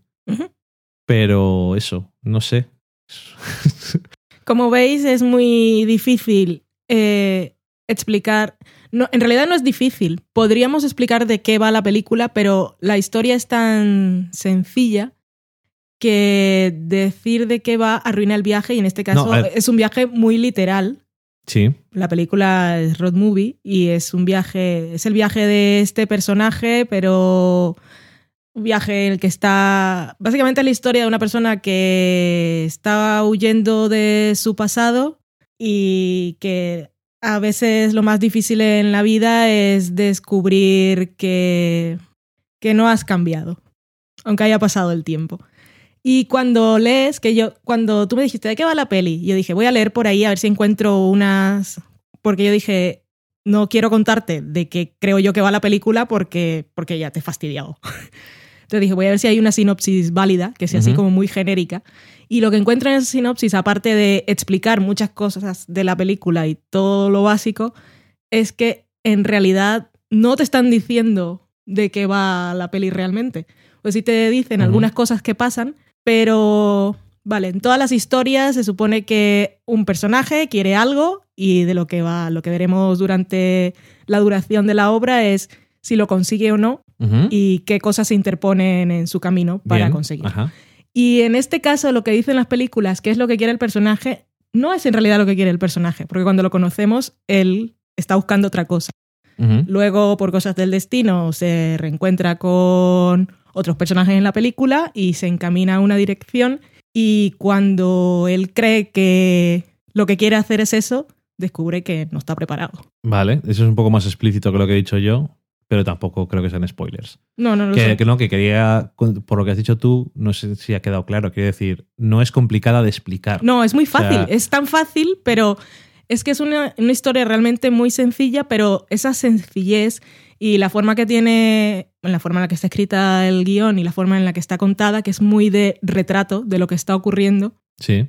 sin, sin nada forzado y, y es un viaje lineal hasta que llegamos a ese momento cumbre que es maravilloso y es de esas grandes escenas del cine en general que cuando lo veáis, pues, no sé, es que es maravilloso a nivel formal, pero a nivel de historia que te llega y que te, te destroza, de verdades, es muy intenso.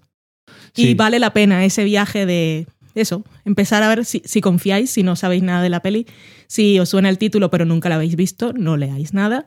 Si confiáis un poquito en nuestro criterio porque alguna vez hemos acertado, pues empezadla a ver sin saber nada y con confianza y dejaros llevar por lo que va pasando, que es todo muy tranquilo, muy calmado y empezamos la película con planos abiertos de mucho y que al final es esa inmensidad es el vacío del propio personaje y, y todo va de plano abierto a, a que las historias conforme van avanzando se vayan desarrollando en espacios más cerrados, en coches, en habitaciones de, de hotel, hasta llegar a la escena final en la que se revelan cosas muy duras, pero de una forma magistral porque es todo muy calmado y eso lo hace más duro. Sí, que Y monólogos largos, la película es larga, pero es Sí. que vale la pena. yo creo que habrá gente que no le gustará, o sea, que no le gustaría esta película. Si pero es que buscan- aunque la vayas viendo y digas, "Ay, pues no sé, igual me aburro, Sí, vale, pero... Hay Que gente no es que no le gusta, aburrida, hay gente que no le porque gusta este tipo de películas. Es no sé si alguien que nos escucha, porque a lo Mm. mejor la gente que nos escucha, pues a estas alturas ya lo hemos, la hemos, hemos tamizado el, el mundo y la gente que nos escucha, pues estamos más o menos ahí todos con ciertas cosas que nos interesan. Pero sí, o sea, yo veo esta película perfectamente como alguien que la puede ver y dice, pero mucha gente que no llegaría al final. Ya. Pero es que la historia está construida para ese momento final. Sí, pero... Pero no porque sea algo artificial, ni porque ese final es un giro de thriller. No, no, no, es que, claro, yo digo que me sorprendió de dónde llega al final y porque el resto de la película tampoco te tal, pero no es en plan de que llegas al final y te dicen y el asesino era una persona que no tenía, como en Broadchurch, sino que eso, que no se trata de ese tipo de cosas. Es un clímax muy subterráneo y clímax subterráneo, no sé si... bueno, eso, es una película muy especial y yo me imagino que tendremos que ver, aunque tú ya has visto también alguna otra película de este director. Entonces, Varias.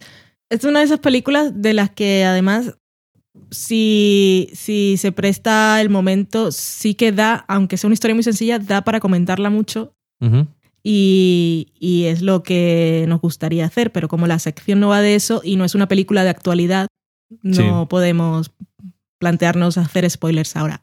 Ahora, dicho esto, si os animáis a verla y a varios os gusta y tal, de cara al año que viene, sí me gustaría retomarla, incluso comentar alguna más ver el cielo sobre Berlín, por ejemplo, porque, porque sí, sí queda para, para comentar cosas y visto los comentarios del director, también valorar todas las cosas que hace a nivel formal, que cuando lo ves es tan intenso lo que te está contando que no te fijas en las maravillas que está haciendo formalmente. Eso es al ¿Por qué? final- Porque no hay efectos ni nada, todo está construido para que sea tan realista como debe que ser. al final muchas veces es complicado definir y ser objetivo a la hora de, de decir qué es se- qué que son eh, gestos de maestría cuando eres un director. Porque aparte de porque es, una, es un trabajo que tiene muchas facetas, a la hora de mover la cámara y eso, pues hay muchas formas de hacerlo. Esto es una película en la que es un trabajo que pasa desapercibido la primera vez que lo ves o puede pasar, pero que si lo vuelves a ver reflexionando sobre lo que está haciendo el director con la única cámara que tenía en la película, como decía en los comentarios del director, tengo una, tengo una cámara nada más, somos así. Y eso pues creo que lo, lo aprecias mucho más, pero incluso hay algunas cosas que de todas formas te llaman la Sí. atención. Y, y incluso te llaman la atención y dices, "Uh, está, está genial y lo que sea, pero luego cuando sabes o cómo se hace o cuando reflexionas más sobre ello, pues es todavía mejor. Sí. Pero en general es un trabajo muy de contar la historia y de cosas muy sutiles y de cómo hacer los planos y todo eso que has contado tú de los planos abiertos a los planos cerrados. Y es una cosa que a lo mejor cuando estás viendo la película no piensas, pero te está llegando a un nivel emocional. Quiero Sí, decir, te estás, eh, poco a poco te estás sintiendo de una forma diferente. No sé. Que no estás diciendo, ah, pues estamos haciendo, estamos yendo de planos grandes a planos cortos. Y, y también a nivel de palabras. O sea, al Ujú. principio hay muy poco diálogo Sí. para acabar con Sí, una escena de, no sé, 10 minutos creo que dura, sí. de un monólogo. No sé, estaba muy bien. Y ahora que digo eso, aprovecho también para comentar a los mecenas de Berkami que vieron recompensa de análisis de películas, que estamos en ello. Que ya lo haremos a partir de enero-febrero de 2016, para los que vengan del futuro. Estamos trabajando en ello. Ya hemos visto alguna, pero bueno, con lío del libro y final de año ya y que se acerca Navidad, pues ya lo dejamos. Lo haremos antes de que acabe la temporada porque era el compromiso. Que no penséis que nos hemos olvidado. No nos hemos olvidado. Y ya tenemos un par de películas que podemos anunciarlo para ver si a la gente las quiere ver o las ha visto ya o les interesa o no. Una de ellas es Rebeca, película de el señor Alfred que no comentamos en nuestro ciclo. Casualmente. Y la otra película que teníamos ya señalada Asignado, era eh, Kingsman, Yep, Servicio Secreto. eso no lo he visto aún. Dos películas muy parecidas. No. No, no se parecen en nada. Bueno, ya no, se parecen ni siquiera de, de la época de la que son, porque Kingsman creo que es de 2014 Ujú. o 2015.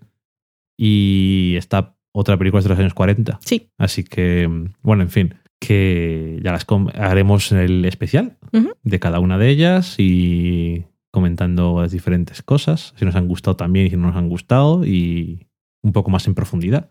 Y cuando acabemos con nuestras responsabilidades, pues igual os decimos a ver si os animáis a ver cosillas de Vendors y podemos hacer un especial.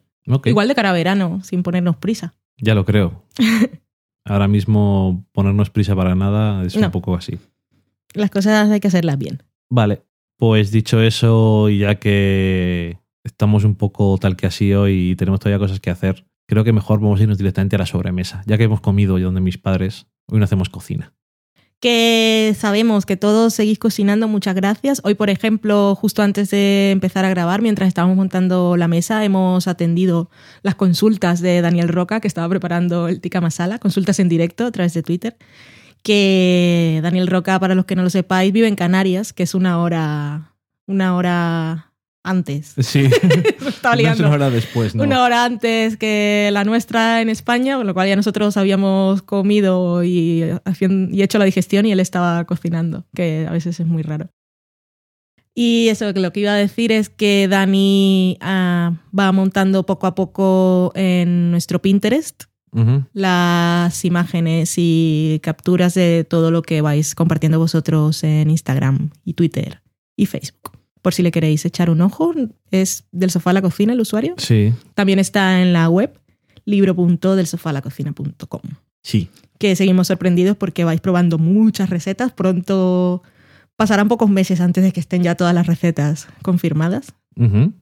Así que muchas gracias, que nos hace ilusión. Todavía quedan. Sí, sí. A la sobremesa.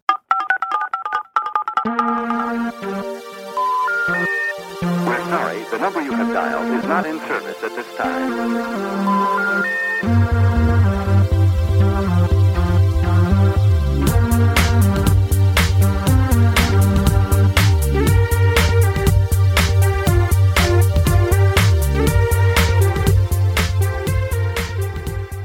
Ya estamos en la sobremesa. Empezamos diciendo que estamos muy emocionados por la atención mediática que ha recibido nuestro libro, porque queríamos compartir con vosotros la ilusión, porque estuve hablando en la ventana de la SER y estuvimos también en la linterna, en la cadena COPE, mencionaron el libro en hora 25. Yo hablé con Carla Francino, Te odio. que es un periodista muy bueno, muy importante y famoso. Hombre, sí. Y además fue una conversación bastante curiosa. Estaba muy nervioso, pero bueno, ¿qué le vamos a hacer? Me pongo nervioso hablando con todo el mundo, aunque sea por teléfono. Y que eso, que, que estoy un poco sorprendido, pero muy contento. Estoy muy contento de que estén prestando atención y que les parezca interesante este libro de sofá a la cocina, recetas de series de televisión, que estamos muy orgullosos de él, pero puedes hacer una cosa y luego nadie se entera de que existe. Y yo me alegro de que se entere gente de que existe. Está- Mm. eh, Hace mucha ilusión.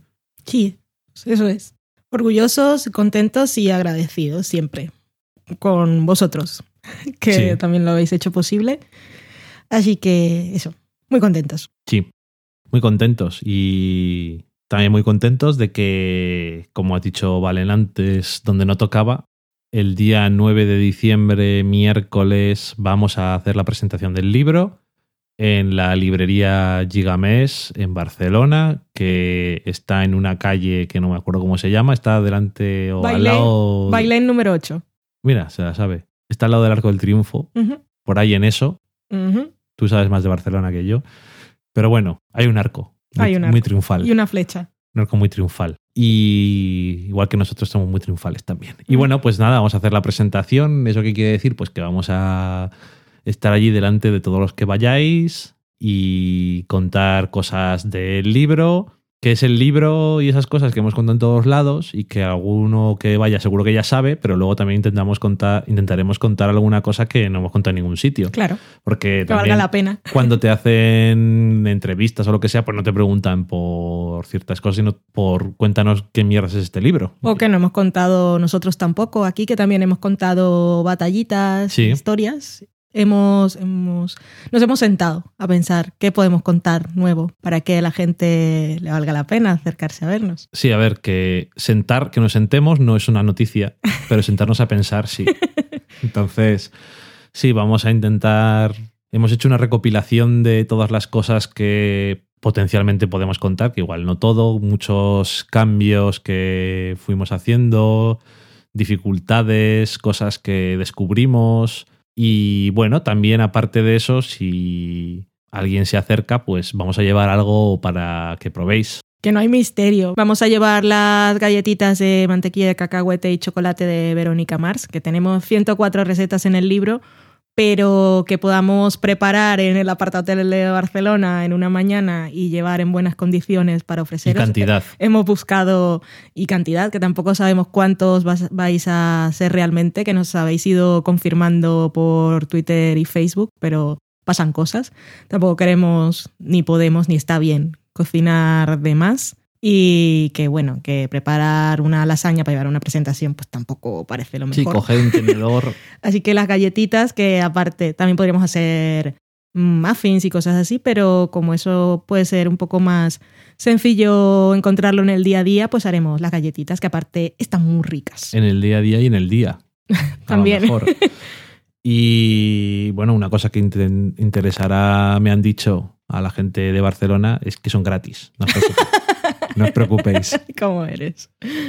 que eso siempre está bien. Y la También verdad- sortearemos un delantal que el señor de Gigamés espera que alguien compre el libro en la presentación, que sabemos que los que nos vais a ver ya lo tenéis Y a nosotros nos hace mucha ilusión, él quizá, ¿no? Pero es lo que hay. Aparte, Alberto Granda se ha portado divinamente con nosotros porque fue de las primeras librerías que aceptó tener el libro La antes de, que, antes de que saliéramos en la ventana, que después han aparecido otras.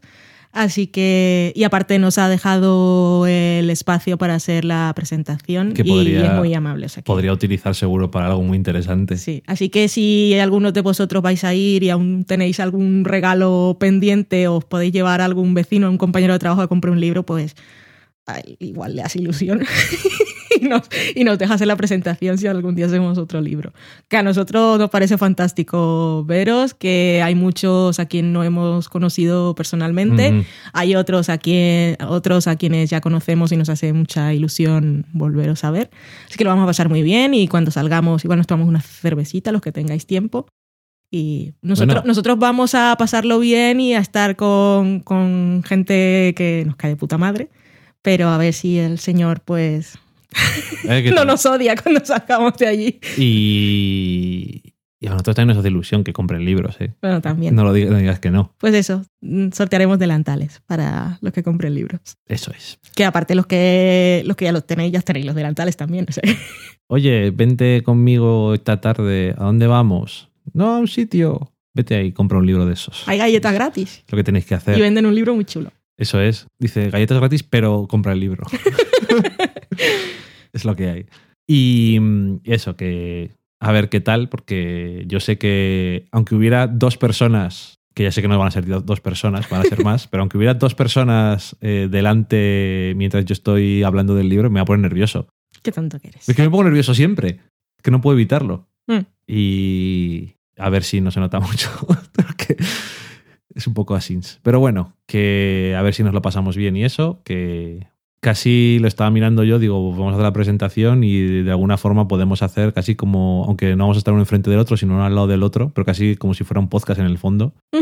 Que luego ellos lo, está- lo graban y lo suben a YouTube, así que los que no podáis ir, pues lo podréis ver. Los que no podéis ir, pero porque no Pero que no estáis estáis allí. en Barcelona. Ahora que Eh, estáis en eh. Barcelona, no seáis vagos, que el señor Mirindo se ha pedido de fiesta. El señor Mirindo es un crack. Cuando vais entonces, me va a pedir fiesta. Sí, señor. Y así eso aprovecho. Eso, y gente que no vive en Barcelona, Barcelona, ¿eh? Que va a ir gente que vive en los alrededores siniestros, como Ripollet. Sí, sí. O sea, Y muchos, bueno, digo muchos, porque si fueran muchas personas, pero para mí son muchos. Algunos que ya nos han dicho que van a ir, que los conocemos de Twitter como si vivieran al lado de nuestra casa, pero en realidad nunca hemos visto sus caras, porque sus fotos no son su- sus caras de verdad. Así que eso, también decirnos quiénes sois. sí, porque nosotros dos somos los que vamos a presentar el libro y todo el mundo sabe quién somos. Todo el mundo que vaya, suponemos que sabe quién somos. y nos ubicarán fácilmente, pues estaremos en una mesa al frente. Sí, y somos dos con los micrófonos. Un gigantón y una pequeñita. Yo soy un gigantón. Aunque haya engordado con el libro.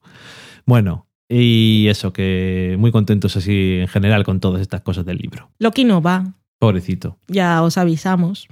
Colaremos alguna foto si al final nos dejan el proyector para que esté presente. Eh, sí, sí, sí. Pues yo creo que podemos hacer eso, ¿no? Sí, hombre, Ponemos sí. una portada del libro y luego fotos de Loki. Eso. Aquí, como podéis ver, este es mi gato lamiéndose el ojete. Aquí está tumbado. Está durmiendo. Mira, se ha movido un poquito. Cambiado de posición. Podemos poner algún vídeo de Loki Ay, si quieres. Le grabamos ahí mientras se rasca la cabeza. Un saludo. En fin. Loki no ha podido venir, pero os ha grabado este saludo. Ahora mismo está tumbado ahí en una cosa de estas que está colgando el radiador, más contento que unas Pascuas. Está dormido más que contento. Y contento. Pero está calentito. Dormido contento. Ay, tambillo. Y bueno, que eso, que estamos muy contentos y que aparte de contentos, por eso también estamos contentos que seguís diciéndonos cosas por Twitter, por Facebook y por todos los lados. Así que valen, vale alguna de las cositas que habéis dicho en Twitter estos últimos días. Empezamos con Bulma Salgueiro, que estaba cocinando, preparando ternera a la parmesana con salsa marinara y patatas panaderas. Y decía que la salsa marinara olía que alimenta. Siempre. Muy bueno. Muy simple. Filipos estaba haciendo una maratón de fin de semana con Flesh and Bone, que nosotros no hemos visto más después del primer episodio. Dice que le ha encantado y que era otra acertada recomendación por nuestra parte. Gracias. Que ojo, es que somos así. Dice también que es una historia interesante, buenos personajes, buena escenografía y una música preciosa. Sin embargo, nos cuenta que el timeline del sexto episodio no tenía mucho sentido. Cuando lleguemos allí ya le comentaremos. Que si no lo tiene, seguramente no lo tiene, pero que no hemos llegado. Shakeador estaba haciendo maratón de Jessica Jones con un Jay Pritchett, que nos ha sorprendido que sea uno, uno de los platos que más ha probado la gente. No sé, Es porque que es el primero, también es fácil. fácil. es fácil de Mm. hacer y puedes tener los ingredientes en casa. Ramiro H. Blanco estaba recogiendo aceitunas y escuchando podcast. Fíjate. La recogida de aceitunas fue larga porque nos mencionaba a nosotros, a Porque Podcast, Ecos Podcast, Carmenia y Club fuera de órbita. Se pone con la vara y el plástico debajo de- del olivo y ahora venga. Alana Farra se sorprendía cuando veía el tuit de nuestro episodio anterior en el que poníamos como cosa a comentar Expediente X, lo nuevo. Y decía, Ajá. ¿cómo? ¿Qué? Explicadme eso. Bueno, eh, exijo una explicación. Y le dijimos eso, que María lo había visto porque está en el mundillo y tiene contactos. Porque es una asquerosa. Le dijimos, puedes odiarla, nosotros lo hacemos. Y Ujú. dice, sí, la odio. Eh, Durne, que es del podcast Pepi Lución y otras podcasters del montón, probó las galletas del Avero y decía que estaban de muerte. Así que ya sabéis, los que no la habéis probado, os las llevaremos recién hechas. Rubén Lorite también ha probado las galletas del Avero, también le gustaron mucho. Ronindo nos decía que estaba viendo por primera vez La Dimensión Desconocida y estaba flipando mucho. Adrián CG, con relación al programa anterior y las series de las que nos hablaba María, nos decía que Tripalium, no se lo ha puesto porque debe ser la pronunciación, creo que decíamos Trepalium, bueno. Tripalium, era un instrumento para castigar a los esclavos. Y en aquella tiene la raíz la palabra trabajo. Qué bonito. Sí. También nos decía que este año él había visto dos series noruegas, que voy a decir su nombre traducido, que afortunadamente nos lo pone, que una es Absuelto y la otra es El Tercer Ojo, que ambas son muy entretenidas. Adrián pasó de pronunciar, porque ya sabes que siempre lo hago mal y aparte aquí, Sí, lo ha puesto para eso. sí, porque es que veo, veo muchas consonantes. Lo ha puesto porque le gusta tu pronunciación nórdica. Daniel Roca, con relación también al programa anterior, en el que le preguntábamos a María hasta qué punto una persona que no tuviese muy, fresco, muy fresca la serie de Expediente X podía enfrentarse a los nuevos episodios sin sentirse un poco perdido, nos decía que él ni siquiera sabe quién es Scully y quién es Mulder. Muy bien. Por cierto, qué chungo es el póster de Expediente X. Sí, qué- que me enseñaste ¿Qué le han la hecho a foto. Gillian Anderson? Sí, sí. Que Dani me enseñó, me enseñó un ojo, había ampliado la fotografía y me dijo, ¿quién es esta? Y yo, Gillian Anderson, puedo reconocer su ojo. Y después me redujo la imagen y qué cara más rara. No es su cara, es que no es su nariz. Está hecho Photoshop algo raro en la nariz Pero o qué es la sombra No lo sé, es muy queda raro. mal, pero es como que le han puesto una nariz de esas que tiene vienen con gafas y bigote. Socorro. Andrés 133 nos daba la enhorabuena por cómo estaba viendo que se Gracias. hablaba del libro. Muchísimas gracias y saludo a Kero- saludos a Kero, que es el gatito gemelo de Loki. Dos mujeres y un vestido nos enseñaba en Twitter la foto del Trifold de Friends para Acción de Gracias. Y añadía para sus seguidores que las capas eran las correctas, gracias a nuestro libro. Muchas gracias. Un saludo también a Selene Lanchas, que nos preguntaba en Twitter si había alguna posibilidad de comprarlo, comprar el libro online o acercarlo a Donosti. Y le dijimos que podía comprarlo en Amazon o pedirlo en su librería y que la librería nos lo pida a nosotros. Y dijo, qué contentos se van a poner los Reyes Majos. Sí, señor. Un regalo muy bueno para Reyes, yo creo, este, ¿eh? este libro. Muy objetivo tú. Daniel Roca sobre Leftovers dice, no me negaréis que a los de Leftovers no les falta osadía. Yo... Eso es lo único que le puedo negar. Ya entraremos cuando acabe, sí, eso. Cuando acabe la serie. O cuando Eso, acabe el eso, no preguntes sobre esto, ya vendrá. Rubén Lorite fue uno de los que se animó a preparar cena de acción de gracias y nos envió una foto. Dijo que lo había preparado todo. Pavo, stuffing, gravy, los vegetales, puré y postres. Y que estaba buenísimo. Carmen Moreno nos enseñaba una foto del bagel que se había hecho con las obras de acción de gracias. Mm. Marc Torres, que es Marc-MT, que es de Radio Cubellas, que nos hizo una entrevista muy chula, muy larga. Bueno, en ese caso estuve yo y está en nuestra web si la queréis escuchar. También se animó a preparar cena completa y tan completa que dijo, por si no voy a encontrar el pan de maíz, lo voy a preparar yo mismo, que esa receta no viene en el libro. Y lo preparó todo, que ya me había dicho en la entrevista que quería hacer la cena para poderse hacer el sándwich el día después de Ross. Sí, y se lo hizo, ¿no? Sí. El capo nos mandaba su foto de Apple Dandies, que es otra de las recetas que triunfa mucho. Y tenemos que hacerla nosotros otra vez, porque nosotros cuando lo probamos ya estaban fríos. Porque los hicimos para la foto, hicimos otros dos platos, hicimos las fotos. Y cuando los comimos, estaban buenísimos, pero fríos. Sí, no es lo mismo, ¿no? Jorge Marín Nieto, que es EOB, que es de Porque Podcast, ponía un tuit que decía: Voy a darle un repaso al libro de- del sofá a la cocina para ver si se me ocurre qué hacer para cenar. qué cosas. Marc Torres nos enviaba galería de fotos de todos los platos de acción de gracias. Sandre Tac, que es Sandra Cortés, celebraba su primer día de acción de gracias y nos daba las gracias porque había hecho las recetas del libro. Muy apropiado. Nos ha gustado mucho que os hubieses animado. Nosotros no tuvimos tiempo, pobrecicos. Pero está muy rico, Sí. lo sabemos. Vanessa, bueno, que es Bulma Salgueiro, eh, también hizo tarta de ruibarbo, aunque sin ruibarbo. Y también versión sin gluten, porque no puede. Dice que aún le queda por perfeccionar la masa, pero que estaba rico. Bueno, También decía que el redondo de ternera que había preparado la parmesana y con la salsa marinara había sido un éxito. me alegro. Mark MT efectivamente nos enviaba la foto del sándwich del día después, de Ross. Sí, está muy bueno eso. Sí, está rico. Con el Moist Maker. Astarte 9 y Checo 3X nos de- bueno, respondían a un tuit que pusimos recordando que habíamos hablado de Happy Valley porque la estrenaban en España Sí. ahora en estos días. Nos decían ellos que les había encantado la primera temporada, que era una pedazo de serie. Ujú. Stramcar, que es Esther, nos decía, espero que os haya gustado tanto Jessica Jones como para hacer un programa con spoilers. Pues algo ha habido. Eso es. Yo le, pu- le pusimos ahí en, en Twitter que en el próximo programa habría algo de eso. Y eso que nos faltó comentar escenas y todo eso. Ay, Jessica Jones. Walden224, que es Mónica Nieto, decía, entrevista en la acera del sofá podcast y pensar, quiero ese libro para mi cumple. Se lo decía EOB.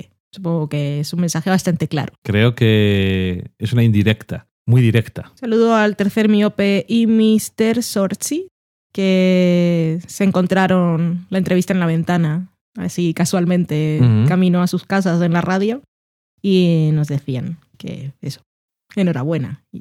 Gracias. Un saludo a Víctor Casas, que respondiendo a nuestro, nuestra invitación a asistir a la presentación del libro en Barcelona, Sí. decía que él quiere, pero que está al otro lado del mar. Oh, Celia Monreal también nos había encontrado de sorpresa en la ventana. Bea Barcelona se animó a probar la mejor hamburguesa de Nueva York, de como conocía vuestra madre, y dice que está buenísima. Nos puso la fotito. Y tenemos por aquí los mensajes de Daniel Roca que os habíamos comentado antes, que habíamos respondido en directo. Y el veredicto final es, eh, hablando de Tika Masala, que ya nos ha quedado lejos el comentario y igual se os ha olvidado.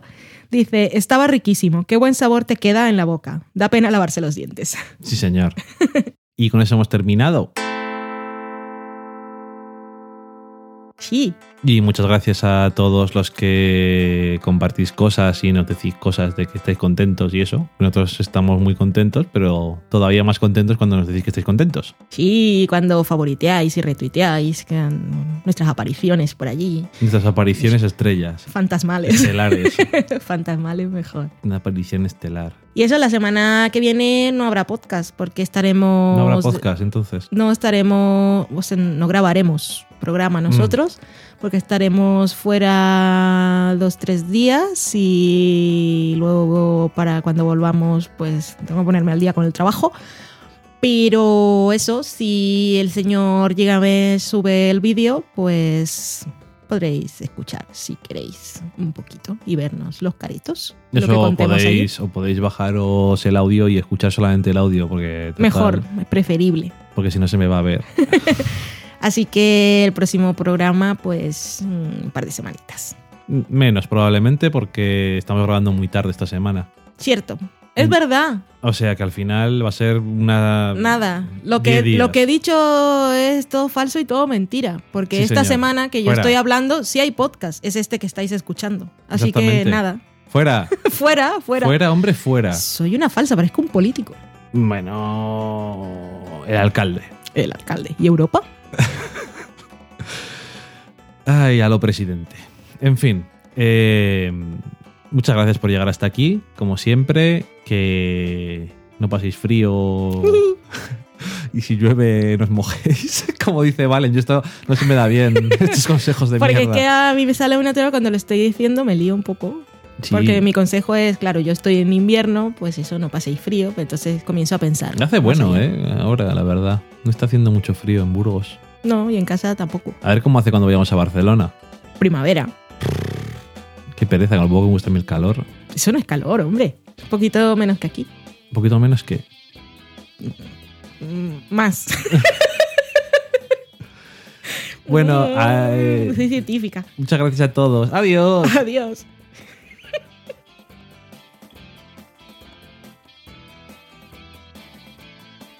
Soy científica. Abran paso, soy una importante científica. Un poquito menos.